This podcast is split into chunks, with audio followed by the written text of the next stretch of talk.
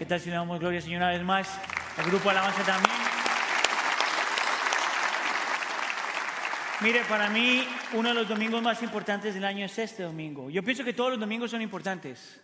Cada que nos juntamos como iglesia es importante, pero hay algo especial acerca del domingo, porque es un domingo donde nosotros intencionalmente queremos elevar, elevar y celebrar la resurrección de Cristo. Pero yo quisiera hacer este sermón un poquito más personal, porque la resurrección de Cristo no solamente es importante porque cuando Cristo muere y resucita cambia la historia de la humanidad, sino porque cuando Cristo muere y resucita cambia mi propia vida.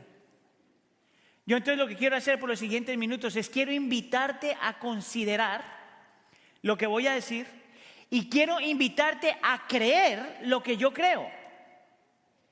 Ahora, alguien diría, si es parte del mundo moderno, decía, oh Aníbal, eso no, eso no puede ser así. Tú tienes que respetar las creencias de los demás. Pero yo quisiera argumentar que es precisamente porque te respeto por lo que quiero que tú creas lo que yo creo.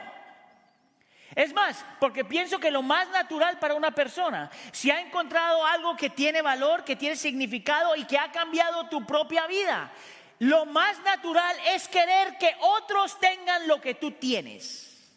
Es más, yo me atrevería a decir que todos los que estamos aquí tenemos la misma actitud. Que todos tenemos la tendencia de jactarnos de aquello que encontramos hermoso, que tiene valor y que ha cambiado nuestra vida. ¿No es eso verdad? Para los que son padres o abuelos, esa es la razón por la que tú hablas tanto de tus hijos y de tus nietos. Mire, y hay algunos de sus nietos que usted ni siquiera debería hablar de ellos. Es normal nosotros jactarnos de aquellas cosas que valoramos. Es si te gusta tu trabajo y tú tienes a tus propias aficiones o cosas que te gustan, esa es la razón por la que tú hablas tanto de eso, porque tú aprecias eso y quieres que los demás lo aprecien. Si tú estás enamorado, es por eso la razón por la que tú hablas tanto de la persona que tú amas. Es normal jactarse de aquello a que tú valoras y amas. ¿Cuántos de ustedes tienen las redes sociales? ¿Sabías tú que si tú tienes redes sociales, tú eres un jactancioso por profesión? Lo que tú pones ahí es una forma de jactarse, tanto así que tú quieres que todos los demás lo vean. Mire, a veces yo veo algunos posts y digo, mm, no deberías poner eso. Lo que quiero decir es que para el creyente, la resurrección de Cristo Jesús es una de estas cosas de las cuales nosotros debemos jactarnos. Y hablar de tal forma, porque por la resurrección de Cristo, nosotros no somos las mismas personas nunca más. Es más, Pablo diría que somos una nueva creación. Por ejemplo, en 2 Corintios capítulo 5, versículo 17 dice, de modo que si alguno está en Cristo, las cosas viejas pasaron. Ah, no, perdón. Si alguno está en Cristo, nueva criatura es, las cosas viejas pasaron, ahora han sido hechas nuevas. Nueva criatura. Yo quisiera entonces por los siguientes minutos darte un argumento por qué esta celebración es tan importante para mí. Y quisiera invitarte a que tú consideres qué tan importante esta celebración es para ti. Porque lo que te dice Pablo es que si tú has creído en la muerte y resurrección de Cristo, Tú eres una nueva criatura. Yo soy una nueva criatura. Y te lo voy a explicar con cinco yos. Cinco. Ahora, por lo general yo predico 40 minutos. No, mentira. 45 minutos para tres puntos. Hoy tengo cinco puntos. Y somos el último servicio del día. Entonces nos vamos a quedar aquí quién sabe hasta cuándo. ¿Estamos? Si yo soy una nueva criatura, entonces, número uno, yo soy verdaderamente nuevo. Verdaderamente nuevo. Mira lo que dice el texto que acabamos de leer en la parte de abajo. Dice, las cosas viejas pasaron, ahora han sido hechas nuevas. Realmente nuevo. Con una nueva naturaleza, viviendo bajo una nueva realidad. Quiere decir que cuando una persona ha puesto su fe en Cristo, no es simplemente una versión mejorada de lo que tú eras antes. Que si tú has puesto tu fe en Cristo Jesús, tú realmente eres una persona nueva, nueva de verdad, con una nueva naturaleza, viviendo bajo una nueva realidad. Ahora, yo no sé cuántos de ustedes saben de, cómo la mercadotecnia funciona, pero una de las cosas que la mercadotecnia te enseña es que si tú quieres vender un producto viejo o antiguo y hacerlo parecer nuevo, aunque sea el mismo producto, lo único que tienes que cambiarle es el nombre y el paquete. Entonces tú vas a la tienda y encuentras, en inglés se llama New and Improved por lo general. Nuevo, eh, versión hecha, nueva y mejorada. Entonces vas a la tienda y agarras el producto y dices, uh, nuevo, mejorado, uh, más grande, uh, cuesta más. y te das cuenta que es la misma cosa. Lo único que le pusieron fue un diferente nombre y le cambiaron el paquete. Los cristianos no son así. Es más, alguna vez, aquí tenemos varios dueños de restaurante, entonces por favor no se ofenda. ¿Tú alguna vez has visto, lo voy a decir primero en inglés, cuando tú vas y ves en la parte de afuera del restaurante dice under, under new management, bajo una nueva administración? Y por lo general eso pasa porque el restaurante era bien maluquín y se cambiaron supuestamente de dueño. Entonces tú vas y pides la comida que antes se sabía horrible, esperando que era una mejor comida y cuando te sirven la comida, la comida todavía está horrible. ¿Tú sabes por qué? Porque la nueva administración nunca cambió de, chef. Lo que cambió fue que era el papá y ahora es el hijo. Pero la misma comida porquería que había antes. El cristianismo no es así. Si Cristo murió y si Cristo resucitó y si nosotros hemos puesto nuestra fe en Él, realmente somos una nueva criatura con una nueva naturaleza viviendo en una nueva realidad. Por lo tanto, la resurrección de Cristo es la celebración de algo nuevo. Yo sí soy nuevo. No solamente soy nuevo, pero también soy libre. ¿Por qué libre? ¿Libre de qué? Mire, si usted es honesto con usted mismo, usted seguramente va a decir que usted de vez en cuando lucha con su culpa y su vergüenza. Es más, todos los que estamos aquí tenemos trapitos sucios que no queremos que nadie vea. Es más, todos los que estamos aquí sabemos que hemos pecado, sabemos que hemos hecho algo mal, sabemos que hay cosas que quisiéramos volver en el tiempo y arreglar y sabemos que es simplemente imposible. La culpa y la vergüenza tiene tanto poder que la tendencia de mucha gente es pensar que tú puedes compensar todo lo malo que has hecho con hacer más cosas buenas. Y al fin y al cabo la culpa y la vergüenza sigue ahí.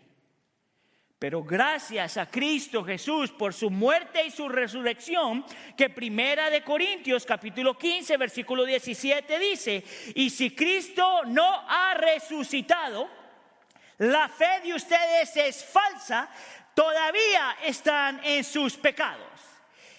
Pero lo opuesto de eso es que porque Cristo resucitó, Dios el Padre aceptó su sacrificio como un sacrificio suficiente para que todos tus pecados, pecados pasados, pecados presentes y pecados futuros sean completamente perdonados.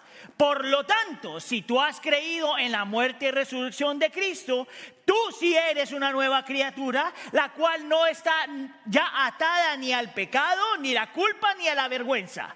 Que si tú, tú sí eres una nueva criatura, porque no te define nada, ni tu pecado, ni tu vergüenza, Ah, ni tu culpa. Lo que te define es que tú has sido perdonado, que tú sí eres una nueva criatura y que ya has encontrado libertad porque Cristo murió y Cristo resucitó. La resurrección es la celebración de libertad. No solamente soy nuevo, no solamente soy libre, pero soy alguien. Mira, la noche más grande que usted y yo tenemos la lucha más grande que usted y yo tenemos es querer saber que valemos la pena, que tenemos dignidad, que somos alguien, que tenemos identidad. Y depende de tu trasfondo, de donde tú vengas, por lo general puedes tomar una de estas dos posiciones. Aprendes a definir quién tú eres por lo que otros dicen, lo que tu cultura dice, lo que tu familia dice, que yo diría esta es la, esta es la posición tradicional de la identidad. El problema con esto es que tú no puedes vivir tu vida sin estar mirando lo que otros piensan de ti. Por lo tanto, ellos definen quién tú eres. Esa no es una forma de vivir. Que tu valor, dignidad e identidad depende de la opinión pública. Por otro lado, otra gente diría, yo nunca voy a ser así. Lo que me define a mí es lo que yo quiero ser, lo que yo siento que yo soy. ¿Sabes cuál es el problema con esta otra opción? Es que si tú eres honesto contigo mismo, tu opinión acerca de ti cambia en todo momento. Tus emociones cambian en todo momento. Tus deseos se contradicen el uno al otro, por lo tanto tu identidad está cambiando en todo momento. La solución no es tener una identidad en lo que la gente dice y la solución no es tener una identidad en lo que tú dices o tú sientes. Tiene que haber otra opción. Gracias por Cristo Jesús que muere y resucita, que nos da una tercera opción, la mejor opción. Romanos capítulo 4, versículo 25. Dice que Cristo fue entregado por causa de nuestras transgresiones y resucitado para nuestra justificación. Esa palabra justificación es posiblemente la palabra más importante en, todo, en toda la Biblia. Porque la palabra justificación tiene dos definiciones que van de la mano. Una te dice que si tú has puesto tu fe en Cristo Jesús, si tú creíste que Él murió y resucitó, si te has arrepentido de tus pecados, cuando vienes a Cristo, la obra de Cristo en la cruz del Calvario, porque murió y resucitó, es que eres justificado, declarado inocente, declarado limpio, declarado perfecto. Que cuando el Padre te mira a ti en Cristo, te ama tanto como ama al Hijo y te trata tal como trataría a su Hijo. Eso se llama en teología unión en Cristo. Pero hay más. Porque la, justificación no solamente hace del creyente una persona completamente limpia legalmente frente al Padre, pero te da una nueva identidad, un nuevo estatus. Porque si tú estás en Cristo y Cristo está en ti, cuando el Padre te mira, te mira como una persona con un nuevo estatus. Lo que Dios piensa de ti es lo que Él pensaría de su Hijo porque tú estás en Cristo y Cristo está en ti. Y ese estatus lo cambia todo. Mire, yo tengo una, ilustración interesante para esto. Algunos de ustedes saben que hace un par de meses estuve en un viaje por allá en Albania, y Turquía y Grecia. Albania y Grecia comparten el borde. Ah, sí, el borde, ¿no? La frontera. Ah, entonces estamos manejando de Albania a Grecia y cuando llegamos a la frontera, como en cualquier otra frontera, que me imagino que algunos de nosotros tenemos experiencia con eso, te para la gente de inmigración. Y lo que hace la gente de inmigración, esa broma yo no lo podía hacer en otros tres servicios. Cuando te para la gente de inmigración, lo primero que te pide es tu pasaporte. Entonces estamos cuatro de nosotros, sacamos todos nuestros pasaportes, todos tenemos pasaporte americano y se los damos al hombre. Si tú tienes experiencia con eso, lo único que hace la persona que está chequeando esas cosas es mira tu pasaporte, lo abra, lo abre, te mira a ti, mira el pasaporte, mira que eres una persona que no tiene problemas, te pone la estampa y te da el pasaporte de vuelta y de ahí puedes entrar. Ahora, este viaje yo lo hice con tres pastores, dos pastores americanos y uno de nuestros ancianos. Entonces el primer pastor, que se llama Pastor Bill, él pasa primero, la persona coge el pasaporte, lo abre, lo mira a él, mira aquí, mira el papel, le da la estampa y se lo da. Y luego yo no sé, pero yo escuché que él dijo Aníbal. Aníbal, venga, next. Entonces yo me acerco a la ventana. El hombre coge mi pasaporte, lo abre, me mira, mira el pasaporte, lo estampa y me lo regresa. Y cuando yo abro el pasaporte, es el pasaporte del otro güerito que fue conmigo. Mire, usted lo tiene que ver, algunos de ustedes lo conocen, es Pastor Kyle. Mire, yo soy cafecito. Ese cuate es requete blanco. Mire, él tiene pelo largo y es ah, rubio.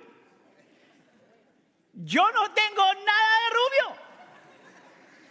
Él tiene un acento terrible. Y yo tengo el mejor acento. Él es alto y yo no tan alto. Yo estoy guapo y él también. Rapidito iban a juzgar. yo cojo el pasaporte porque me llamó la atención. A mí, si el cuarto hubiera sido, si estuviera ciego, uno dice, bueno, se equivocó. Pero me vio a la cara. Kyle entonces me dice esto, que tiene algo de verdad. Ese pasaporte lo cambia todo para ti. ¿Tú sabes por qué? Porque lo que esa persona pensó, lo único que le importaba a la persona que es que yo soy americano. No le importó que yo era latino, más chaparrito, que tengo acento y la cabeza gris. ¿Qué si yo te digo que nosotros tenemos algo mejor que un pasaporte? ¿Qué si yo te digo que lo que te define no es lo que la gente dice? ¿Qué si yo te digo que no te define lo que tú dices o lo que tú sientes? ¿Qué si yo te digo que porque Cristo murió y resucitó, lo que te define a ti es que estás en Cristo y Cristo está en ti? Que lo que te define es lo que Dios piensa de ti y que no importa lo que tú hagas, cómo lo hagas, cuándo lo hagas, lo que has hecho, lo que estés haciendo o vayas a hacer, esa identidad no puede ser quitada de ti. La resurrección entonces es una celebración de una nueva identidad. No solamente soy nuevo,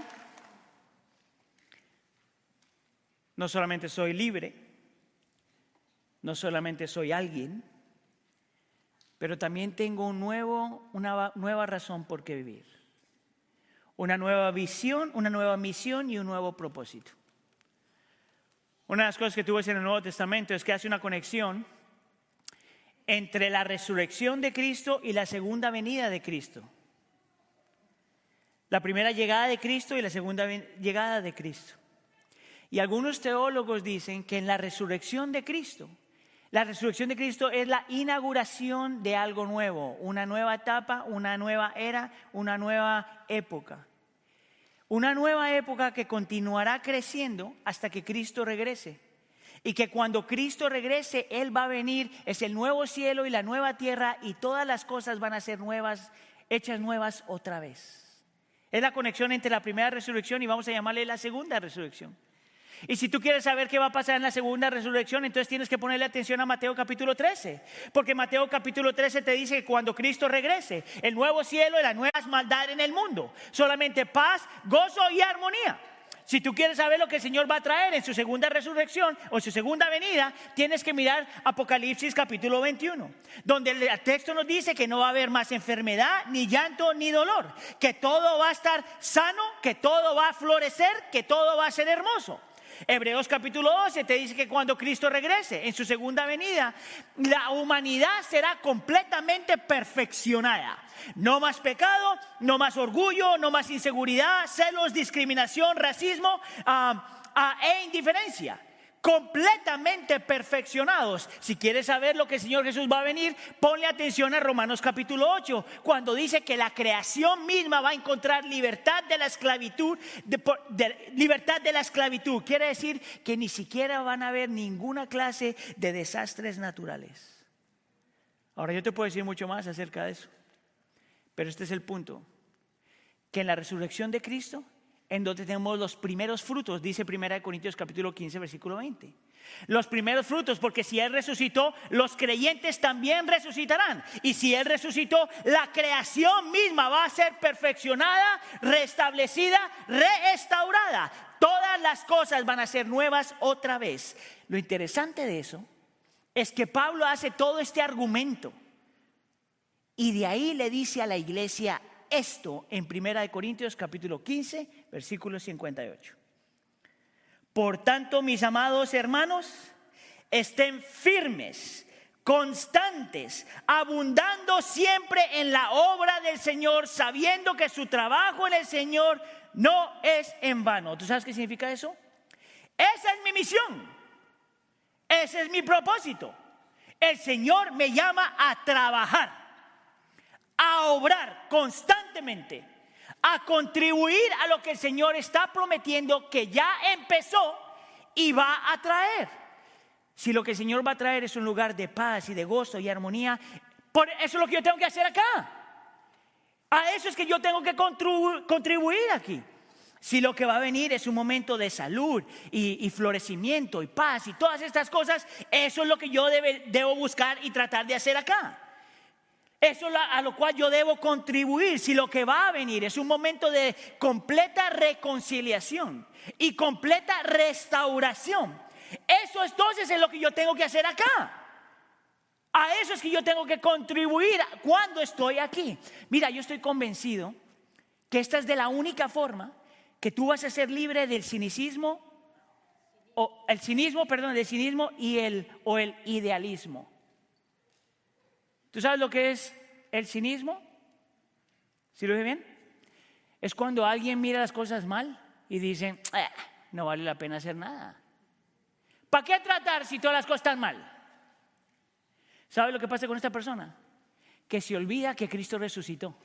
Y que cuando Cristo resucitó, sí empezó, inauguró algo nuevo. Sí está empezando a restaurar todas las cosas. Y por más de que las cosas se vean mal, Dios todavía está obrando, Dios todavía está restaurando, Dios todavía está reconstruyendo lo que se ha dañado. Pero a la misma vez te libra del idealista. El idealista es el que mira la creación toda dañada y dice, yo puedo convertir todo esto en, en belleza. ¿Sabes el problema de esta persona? Que se olvida que todavía estamos en el pecado, que se olvida que el pecado todavía está aquí y que se olvida que lo mejor, la perfección, no está aquí todavía, pero que va a llegar. Solamente el creyente, el que ha puesto su fe en Cristo Jesús, que Cristo murió y resucitó, sabe que el Señor ya empezó su obra de restauración y que la va a terminar en algún día. Por lo tanto, yo no pierdo la esperanza y sigo trabajando. La resurrección de Cristo es la celebración de misión y propósito. No solamente soy nuevo, no solamente soy libre, no solamente soy alguien, no solamente tengo un propósito, pero también estoy seguro, completamente seguro. ¿Sabes por qué? Porque cuando Cristo muere y resucita, él promete algo en, Filipenses capítulo 1, versículo 6. Él dice, estoy convencido precisamente de esto, que el que comenzó en ustedes la buena obra, la perfeccionará hasta el día de Cristo Jesús. ¿Sabías tú que esa última frase está hablando de la segunda venida?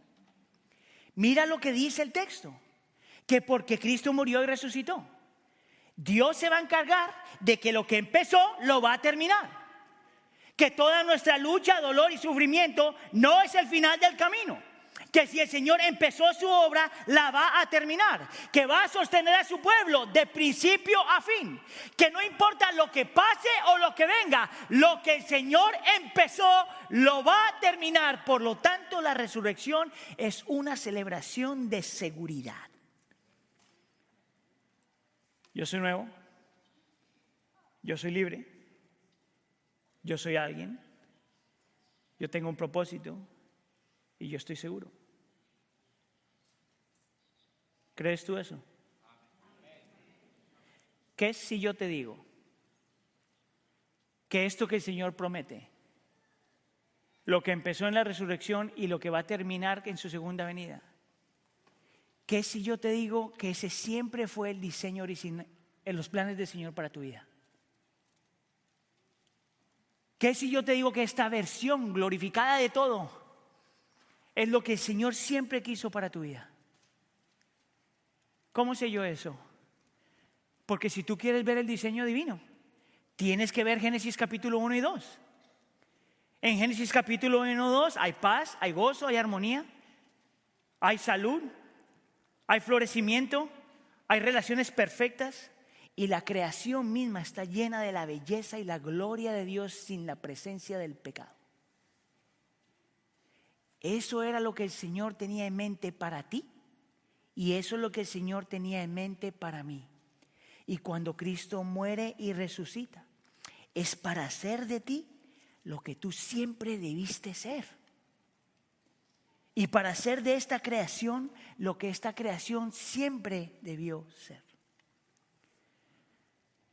De vez en cuando yo me pregunto, ¿cuáles van a ser las palabras que le diga a mi familia antes de que el Señor me lleve a su presencia?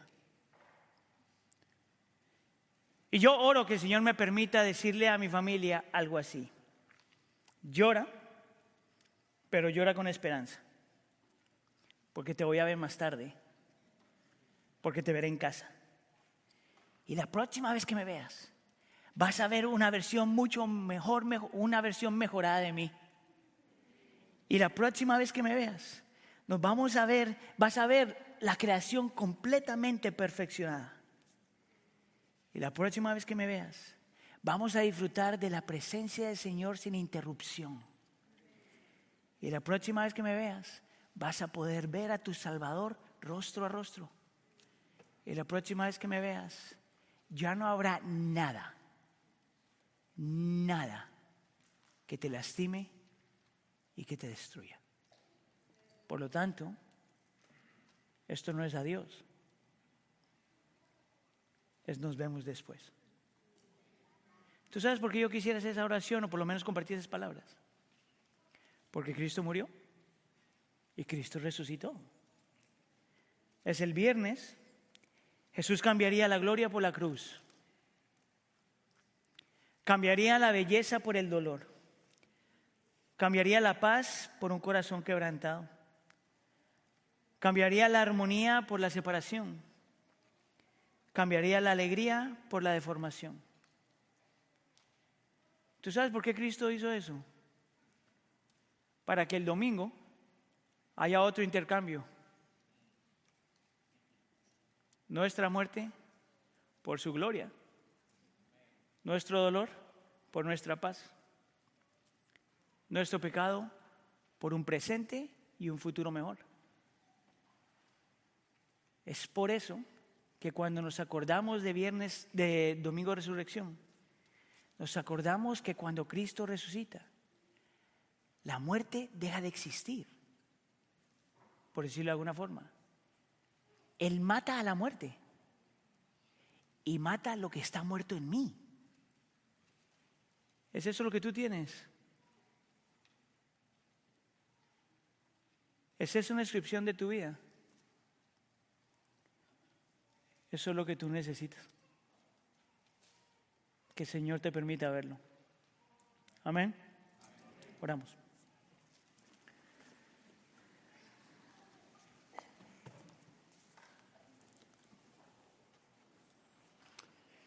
Señor nuestro, es tan fácil ignorar el poder y la belleza de la resurrección. Es tan fácil ignorar, Señor, que cuando Cristo muere y resucita, no solamente es algo religioso que se hace, pero sería el evento que cambiaría la historia de una vez y para siempre. Y sería el evento que me cambiaría a mí de una vez y para siempre. Yo pido, Señor, que tú le permitas a la iglesia del pueblo mirar y abrazar esa realidad de tal forma que podamos ver que en tu muerte y resurrección nosotros hemos sido recreados. Una nueva criatura en Cristo. Y somos nuevos de verdad, una nueva naturaleza viviendo bajo una nueva realidad. La realidad de que hemos sido perdonados. La realidad de que tenemos una nueva identidad. La realidad de que tenemos un propósito. Y la realidad de que estamos en Cristo Jesús completamente seguros. Si estamos en Él y Él en nosotros completamente seguros. Porque lo que tú empezaste, vas a terminar. Permítenos, Señor, abrazar la resurrección de Cristo y las implicaciones de eso para nuestro presente y nuestro futuro. Te lo pido por favor en nombre de tu Hijo Jesús. Y la iglesia dice, Amén.